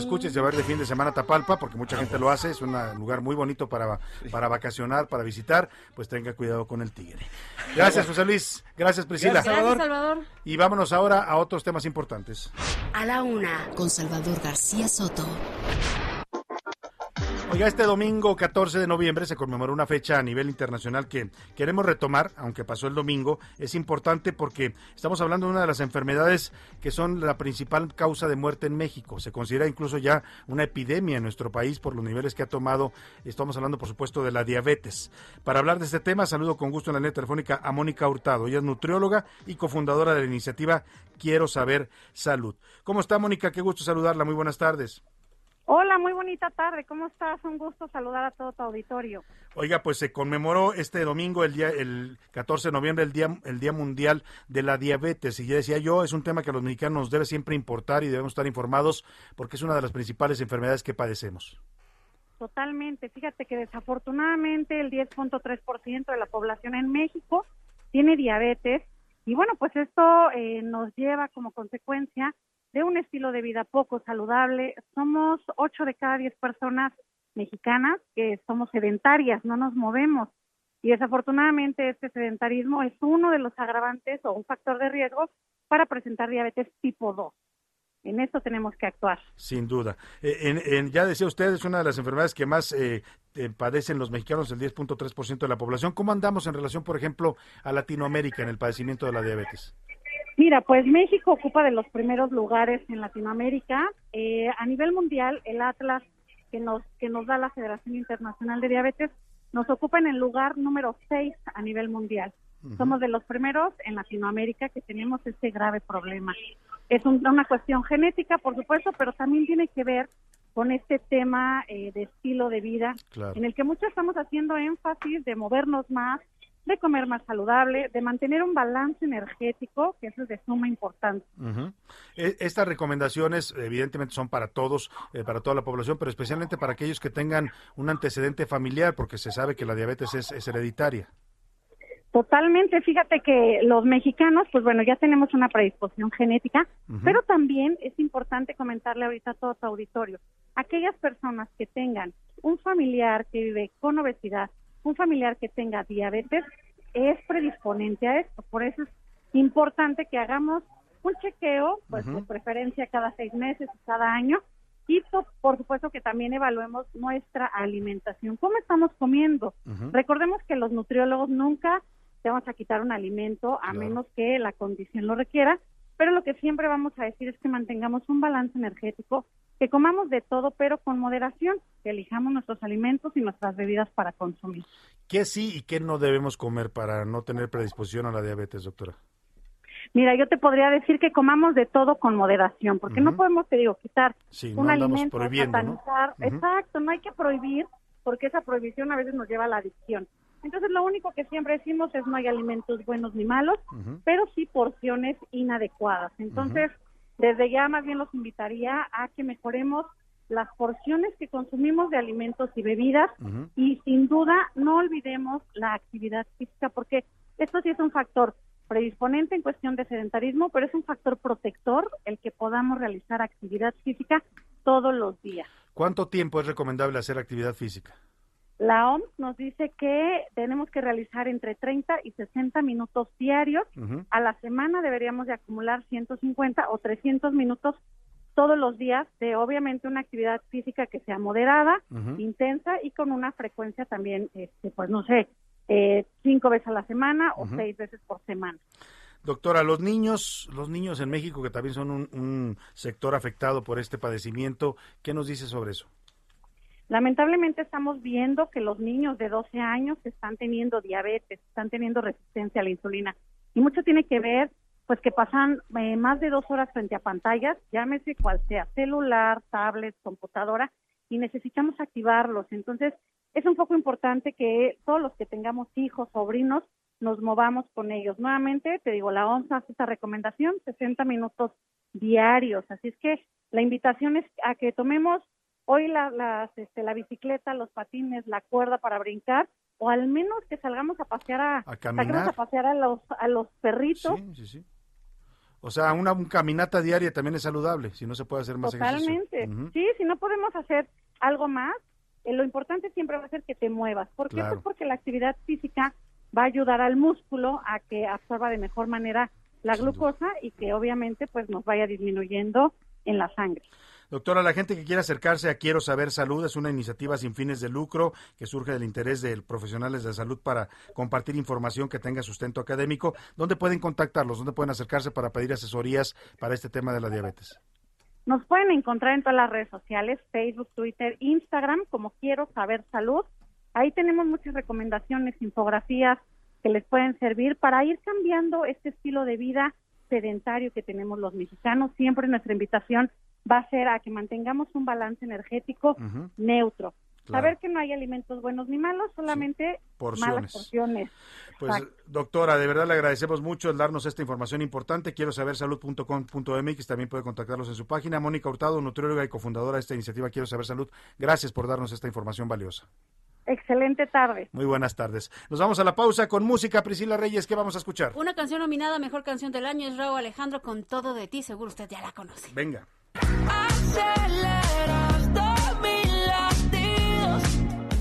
Es que me gusta todo de ti. De tu a tu parte, cuál he sido. Es que me gusta todo de ti. Estás escuchando A la Una con Salvador García Soto. Regresamos. Heraldo Radio. Ya estamos de vuelta con A la Una con Salvador García Soto.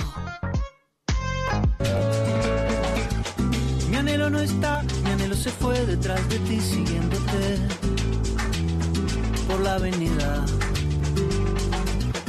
Ha vuelto a pasar, mi anhelo volvió a tomar su propia decisión, independiente de la mía. ¿Qué le voy a hacer? Se trata de ti, Venezuela y yo, pues ya lo sabes. Dos de la tarde con 30 minutos. Qué bien suena esta canción Qué que estamos escuchando. Y es de alguien que te gusta, es de Jorge Drexler. Ah, mira. Se con llama razón. Universos Paralelos y canta con Anita Tijoux. Es una maravilla. Esta canción ganó en 2014 la grabación del Grammy Latino por grabación del año. Anhelo de ti. Universos Paralelos. Universos paralelos. Qué bonito está.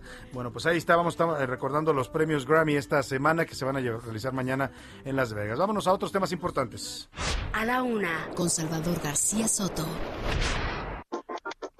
Y ya le contábamos que ayer el presidente López Obrador presentó la terna de nombres para eh, ocupar la vacante de ministro de la Suprema Corte de Justicia que se va a abrir a partir del 12 de diciembre con la terminación del ministro Fernando Franco. Tengo el gusto de saludar en la línea telefónica a uno de los integrantes de esta terna, al maestro Bernardo Batis, consejero de la Judicatura Federal y es uno de los tres propuestos por el presidente para el cargo de ministro de la Corte. ¿Cómo está, maestro Batis? Qué gusto escucharlo y saludarlo. Buenas tardes. No, Soto.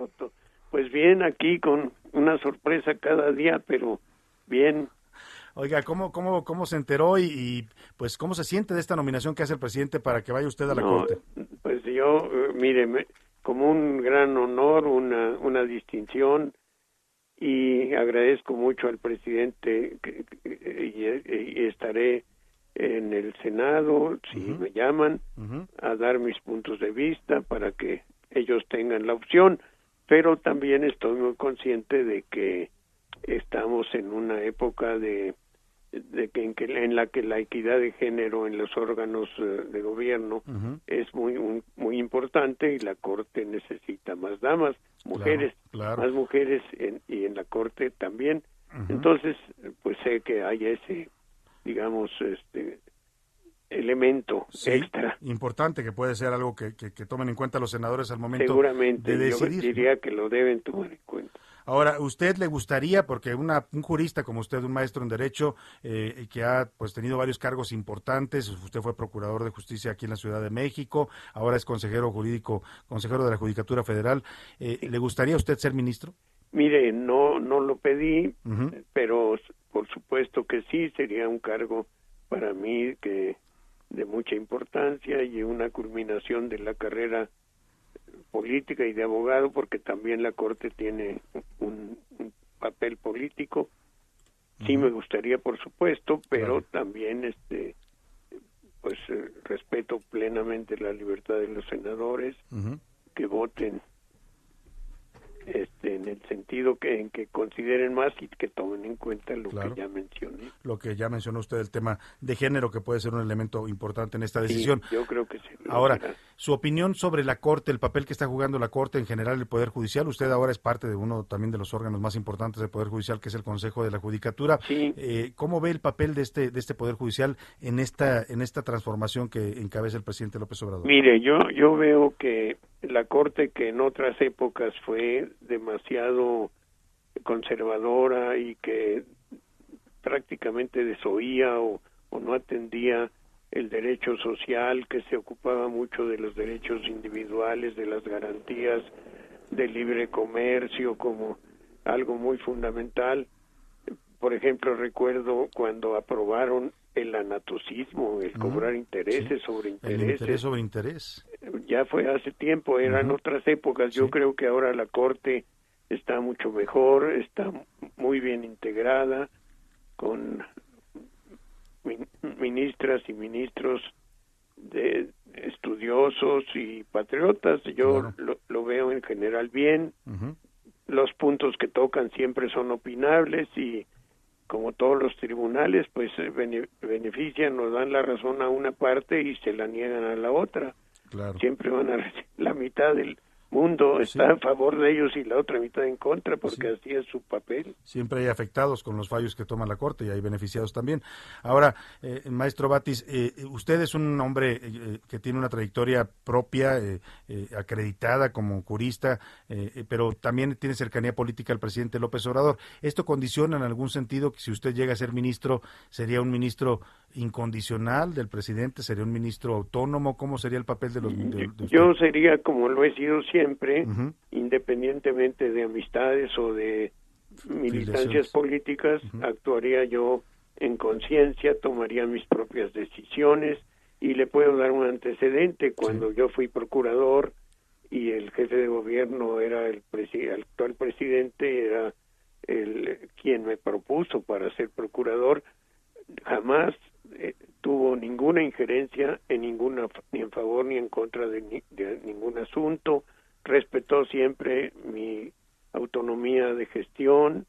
Eh, yo entendía que la procuraduría era un pilar de la gobernabilidad y asistía a todas las mañaneras pero jamás en, en la decisión de una averiguación previa si se consigna si no se consigna jamás eh, eh, in- interfirió ni hizo sugerencias lo conozco sé que así será en, en este eh, con- con, la corte y en general y con eh, quienes él propone en particular.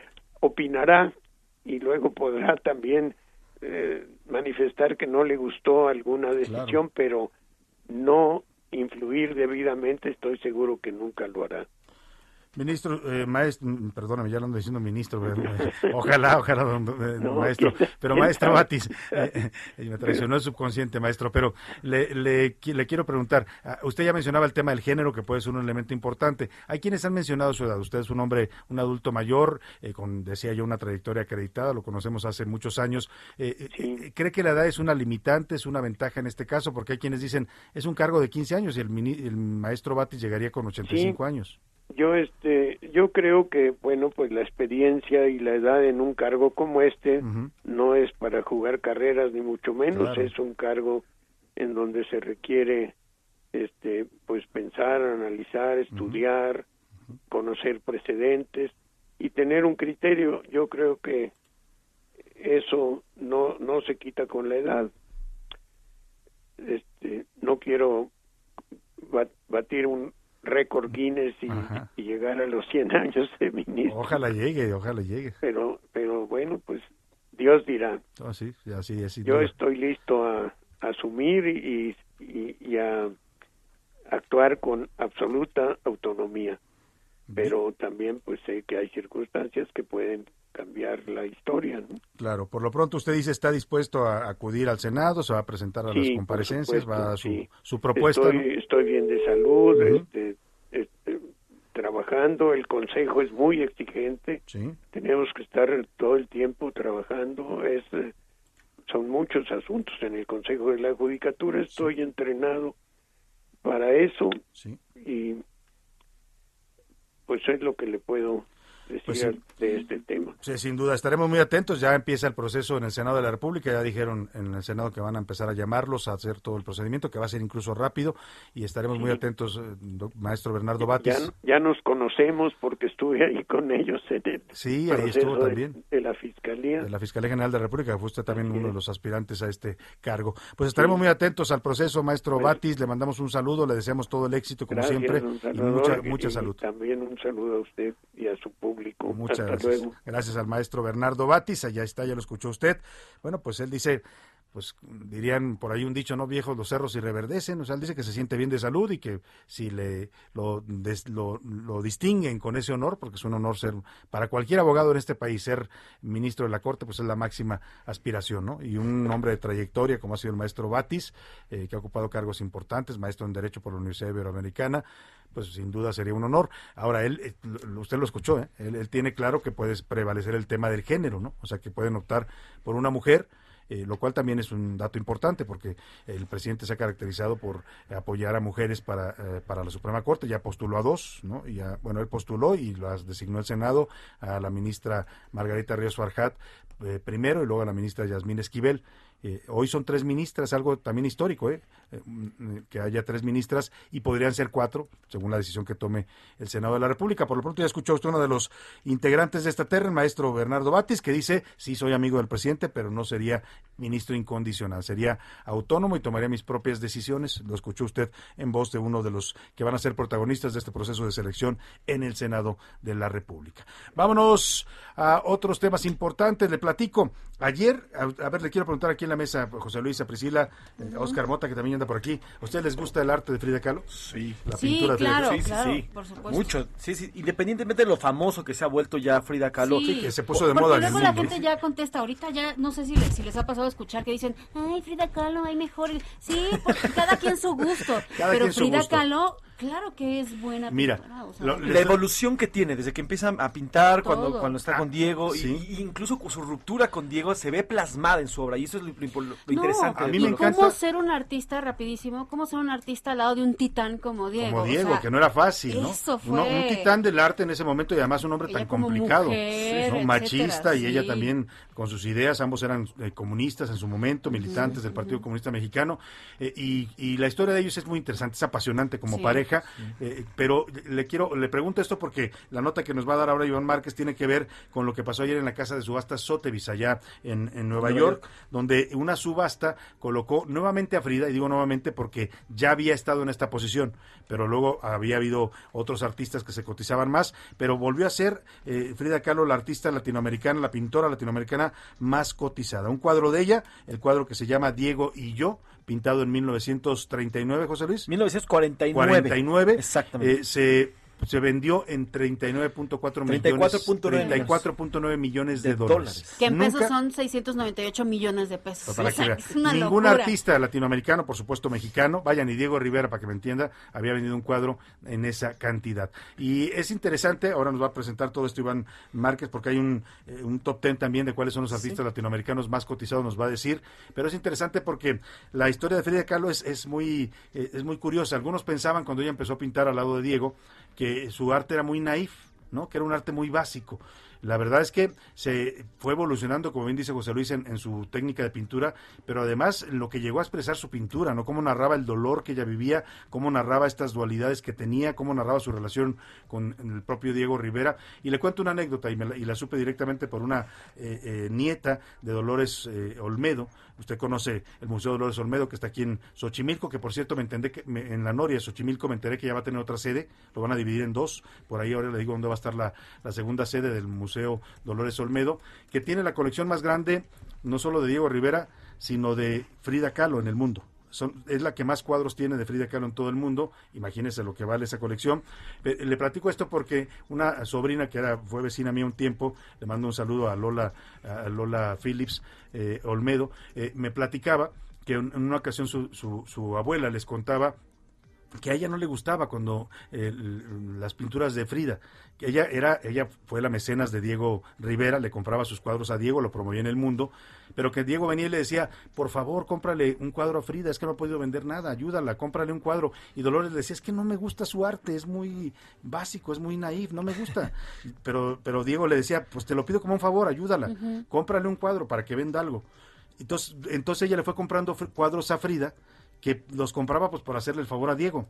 Bueno, pues quién le iba a decir a, a- a la señora Dolores Olmedo que descanse en paz, que después iban a volver más valiosos los cuadros incluso de Una Frida en arte, que los de Diego, ¿no? Digo, como, como artista todavía Diego está eh, muy, no digo que por arriba de Frida, pero tiene un papel distinto porque fue muralista, porque es uno de los promotores del el nacionalismo mexicano en la pintura, pero Frida, bueno, pues se puso de moda en el mundo también a partir de esta en película de todo Hollywood, el ¿no? mundo, en todo el mundo, todos los artistas, Salvador, muchas, muchos artistas de hecho ya están también relacionándola con el feminismo. Exactamente. Entonces artistas Es un símbolo feminista. Claro. siempre traen algo que relacione a Frida cuando vienen a México, porque dicen Porque que además es- ella en su época, pues en una época en México, estamos hablando de los 40, donde Sí. todavía había mucho machismo, Sí. pues ella fue una mujer que reivindicó sus derechos, ¿no? O sea, Claro. sí era pareja de Diego, pero también tenía por ahí sus amantes mujeres, pero también tenía sus expresiones artísticas propias, sus ideas políticas, en fin. E importantes son las ideas políticas, porque no solamente formaba parte del Partido Comunista, fueron los que recibió a León Trotsky, por ejemplo. Exactamente, ellos alojaron a Y- Trotsky y- cuando, Exactamente. vivió- que cuando fue exiliado, cuando fue expulsado de la URSS por, le- por el señor Stalin. Cerca de la Feria de Chapultepec será esta segunda sede. La segunda en sede. Chapultepec. Va a haber ya dos sedes del Museo Dolores Olmeda para que usted vaya a visitarlo. De verdad vale mucho la pena. ¿Eh? Tienen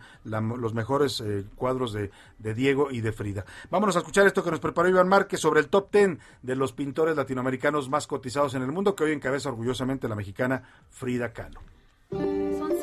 El arte latinoamericano ha cobrado mucha relevancia entre los coleccionistas. En las últimas dos décadas se han vuelto verdaderos tesoros que han sido subastados por cantidades multimillonarias. Tal es el caso de lo ocurrido ayer en la casa neoyorquina Sotheby's con la pintura Diego y yo, elaborada por Frida Kahlo que se convirtió en la pieza más cara de la historia para un latinoamericano. Y es que se subastó por 698 millones de pesos. El cuadro es un autorretrato de Frida que en su frente plasmó una cara y su cuello está trazado con líneas horizontales. Hasta ayer, la obra de su esposo Diego Rivera de nombre Los Rivales era la más costosa, ya que fue vendida en 2018 por 194 millones de pesos. El cuadro refleja una disputa. Hasta enfrente, tres sujetos vestidos de blanco con sombrero amarillo cada uno y tono de piel moreno. De fondo, siete mujeres con faldas muy coloridas. En tercer lugar, de nueva cuenta la icónica Frida, con el cuadro Dos desnudos en el bosque, una obra que en el 2016 se convirtió en récord en su momento, pues se subastó en 170 millones de pesos. La imagen muestra la naturaleza en su máxima plenitud, una mujer recostada en el vientre de otra, ambas desnudas en medio de la arena, con vegetación y fauna detrás. La cuarta, a cargo de Rufino Tamayo, se llama Trovador. Enfrente, un hombre con máscara y tocando una guitarra. Detrás, dos mujeres. El color que prevalece es el azul, naranja y el rosa. Esta obra costó 144 millones de pesos en el 2008. La quinta, América, también por Tamayo, que la pintó en 1955 y fue vendida en 2008 por 120 millones de pesos. Así, la pintura en Latinoamérica ha sido mundialmente reconocida y bien pagada, siendo México cuna y semillero de grandes artistas que son reconocidos en todo el mundo.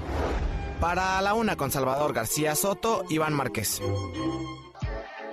Interesante, interesante lo de este cuadro que por cierto hace 20 años costó un millón de dólares, este mismo cuadro. Y hoy Ya alcanzó las cifras que ya nos mencionó Mm, Iván Márquez. Muchas personas piensan que no, pero de verdad lo que dije hace rato de inversión en el arte ya se está empezando a, a volver algo obligado. ¿eh? Para las personas, por ejemplo, que compran acciones, que, que les gusta mover el dinero, comprar arte también es una de las cosas que más reditúa. Evidentemente tienes que tener pues muy buen ojo o alguien que te asesore en esto. Pues así las cosas en el arte y muy muy bonito el cuadro. Búsquelo, se llama Diego y yo, es un es un, un autorretrato, ya de los últimos que pintó, por cierto, eh, la señora Frida Kahlo. Vamos a Jalisco porque hay un operativo en Zapopan. Al parecer están buscando a otra hija, a otra de las hijas de la esposa del Mencho. Vamos con Mayeli Mariscal que nos tiene el reporte. Mayeli, buenas tardes. Hola, ¿qué tal Salvador? Muy buenas tardes. Buenas tardes al auditorio. Pues en la zona metropolitana de Guadalajara continúan los operativos para buscar en esta ocasión a la hija de Rosalinda G., esposa de Nemesio Ceguera González el Mencho. Su hija Laisha presuntamente es responsable del secuestro de los dos elementos de la Secretaría de Marina que ocurrió la noche del lunes en Zapopan, horas después de la detención de Rosalinda G. Estos operativos están siendo realizados en diversos fraccionamientos del municipio de Zapopan. Este miércoles en los fraccionamientos Virreyes y Las Lomas, extraoficialmente se habla de que han sido detenidos Arnulfo N. y Ulises N., ambos hermanos de Rosalinda, presunta operadora financiera ilegal del cártel Jalisco Nueva Generación que comanda Nemesio Oseguera González, el Mencho, y eh, por la mañana en la colonia El Campanario, también de Zapopan, se encontró abandonado el auto en el que privaron de la libertad a los elementos de la Marina y se encuentran bajo resguardo del Instituto Jalisciense de Ciencias Forenses, están realizando los peritajes correspondientes y sobre todo pues en busca de probables indicios que permitan la localización de estos elementos de la Secretaría de Marina. Se dice que la hija Laisha M, la hija de Rosalinda y de Nemesio Oceguera, eh, sería la responsable de este secuestro a los elementos de Marina. Estamos hablando de un cabo conductor y una segunda maestra de Infantería de Marina, ambos pertenecientes a la octava zona naval de Puerto Vallarta, Jalisco, y fueron secuestrados mientras esperaban que un superior realizara algunas compras en una tienda ubicada en la zona de Valle Real, en el municipio de Zapopan. Pues así, así esto que ya comentábamos en este espacio desde ayer, que se detuvo a Rosalinda allá, en- allá mismo en Jalisco, y es como están cerrando el cerco para este criminal que es el señor Oceguera, alias El Mencho. Vamos a ir a los deportes porque ya está aquí, lo escuchó desde hace ratito al señor Oscar Mota. Oscar Mota. Tonto es el que piensa que el pueblo es tonto, tonto. Oscar Mota, ¿cómo estás? Bonita tarde. nada, ¿No te pusieron nada? Se quedaron congelados como la selección el día de ayer, ¿no? Yo creo que... Tonto es el que piensa que el pueblo es tonto. Ah, bueno. Pero Para- para andar invocando. que Para los fanáticos de Pacumemo Ochoa, Javi Ajá, y demás, ¿no? ajá. No, la realidad es que lo que pasó el día de ayer, mi querido José Luis Mafren, mi querida Pris, pues está interesante para analizar, ¿no? Platicaba yo un poquito hace rato y con la pregunta que le hicieron a, nuestros escuchas, a quienes mando un gran saludo, una opinión muy valiosa, ¿no? Lo, lo escuchaba que desde algunos decían, no, nunca fuimos eh, estos gigantes, esto ya se terminó. Lo que yo considero es lo siguiente, bueno, primero, los hechos, ¿no? ¿Qué pasó? Se cayó 2 a 1. 2 a 1, un partido que se iba perdiendo 2 a 0. México se puso a jugar fútbol los últimos tres minutos del partido. O sea, en los últimos tres minutos. De 90. De 94, ¿no? De 94. Se pone verdaderamente a jugar fútbol, ya no solamente a meter pelotazos, empieza a empujar, empieza a correr. Se quitaron el frío de menos 16 grados que estaba pasando por allá en Edmonton, que al final de cuentas Canadá jugó su partido. Mucha gente, ¿te acuerdas aquellos tiempos donde decían, pues es que traían a los jugadores al Estadio Azteca, las, eh, con la altura, La altura. las dos? Sí, sí, bueno, Canadá jugó su partido con Claro. esos elementos. ¿Qué es lo que sucede? Y ya después de ver, como dicen, con el periódico del día siguiente, por supuesto el Heraldo de México, del día siguiente, eh, después de la derrota contra Estados Unidos y contra Canadá, pues que México se quedó precisamente estancado en el año 2000, ¿no? O sea, nos quedamos en ese fútbol antiguo donde México solamente pensaba que a lo mejor con ciertos pasecitos o solamente con la playera podía ganar. La realidad es que el fútbol actual y el fútbol de esta zona, sobre todo Estados Unidos y Canadá, ya mandó a jugadores, ¿no? A Barcelona, al Bayern Múnich, a- los ha mandado a Leipzig, al Chelsea, además. Y obviamente estos jugadores, al estar en alta competencia, eh, tienen otro tipo de entrenamiento, otro, Otro tipo de filosofía, otra manera de encarar este tipo de partidos. Y entonces, ya de manera atlética, ya no compites contra ellos, ¿no? O sea, Están recogiendo lo que sembraron hace cuatro años. Claro, o- exacto, cuatro años un poco más. Ayer, eh, ahorita lo platicaba con, con Iván, eh, hay un pique fenomenal de Alfonso Davis, eh, su, su figura que juega en el Bayern, hay un pique fenomenal, minuto 80, sale Alfonso Davis desde tiro de esquina propio y en tres segundos casi llega a la portería de Memo Ochoa, cuando Héctor Herrera, pues apenas como que estaba prendiendo la máquina para arrancar. O sea, ese tipo de despliegues físicos México no los tiene, entonces por amor del cielo hay que jugar con un con base en un tema táctico, ¿no? No hay en México. Y sobre todo, Oscar, que estén pensando que esta es la eliminatoria de Qatar. Así es. Son, nos faltan cinco partidos, pero al sexto vamos a estar tronándonos los dedos a ver si pasamos, como lo está haciendo Portugal ahorita, como Uruguay, que está a punto Eh, de lo de Uruguay, ¿no? Que pierde, que pierde ayer este Perú, empata, calificó ya también Argentina. Para concluir, México va a estar en el Mundial, pero ahorita sí viene esta situación de ver si está en el tercer o cuarto lugar, porque bueno, después viene una salida a Jamaica en enero y después ya recibes los otros partidos aquí en el Azteca que de algo te debe de servir. Aquí la gran situación es que estamos a un año, porque el próximo Mundial inicia en noviembre precisamente, el 18 de noviembre. Estamos a un año del inicio del Mundial y la verdad, por como se ve ahorita México, yo no sé a qué carambolas vamos a ir. No, no, y espérate, vam- vamos a recibir a los, a los otros equipos, pero en una de esas con un estadio vacío, porque la gente sigue gritando. además de todo, ¿no? La casa va a valer para Además de todo, entonces, pues ahí está el tema. Pues ahí está la selección, la decepción mexicana. Ahora sí se lo ganaron. Ahora sí se lo ganaron. Vamos, al entretenimiento con Priscila Reyes. Tanto dolor trajo esta canción. Suena en el cielo, suena en nuestro corazón. Subo otra. Alto sentimiento. Otra. Vamos con los ¿Qué 40 estamos segundos, escuchando? los 40 segundos de entretenimiento. Oigan, estamos escuchando Bueno, a Zoe Gotuso. Se llama Ganas, ella es argentina y está nominada como mejor canción alternativa para estos Grammys latinos que ya son mañana desde Las Vegas, desde el MGM y que es un evento pues que promete muchas cosas. Rápido les comento lo que ha dicho Britney. Ha hablado por primera vez después de que ya le quitaron esta tutela de casi 14 años. Ha dicho muchas cosas, se ve incómoda, aguantándose un poco el llanto, eh, pero ha dicho cosas importantes. La primera es que le da un agradecimiento a todos los que tuvieron el movimiento de Free Britney.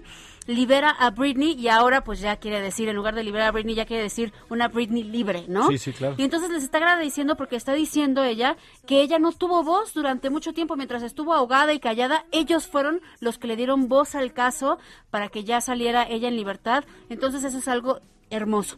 Le preguntaron si ella se consideraba una víctima y dice que no. Víctimas los que realmente tienen problemas que hay que ayudarlos, a los que tienen enfermedades, discapacidades. Ella simplemente es una mujer fuerte que ha salido adelante y entonces ahora es una Britney que está buscando tener otro hijo, un tercer hijo. Y pues qué bueno para todos los que seguimos o no seguimos o vivimos estos 13 años de una mujer que no pudo tomar sus propias decisiones, que la explotaron.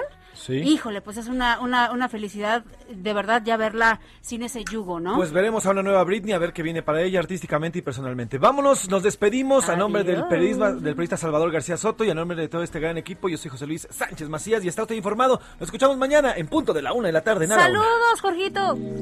Por hoy termina A la Una con Salvador García Soto. Un encuentro del diario que piensa joven con el análisis y la crítica. A la Una con Salvador García Soto. De lunes a viernes de 1 a 3 de la tarde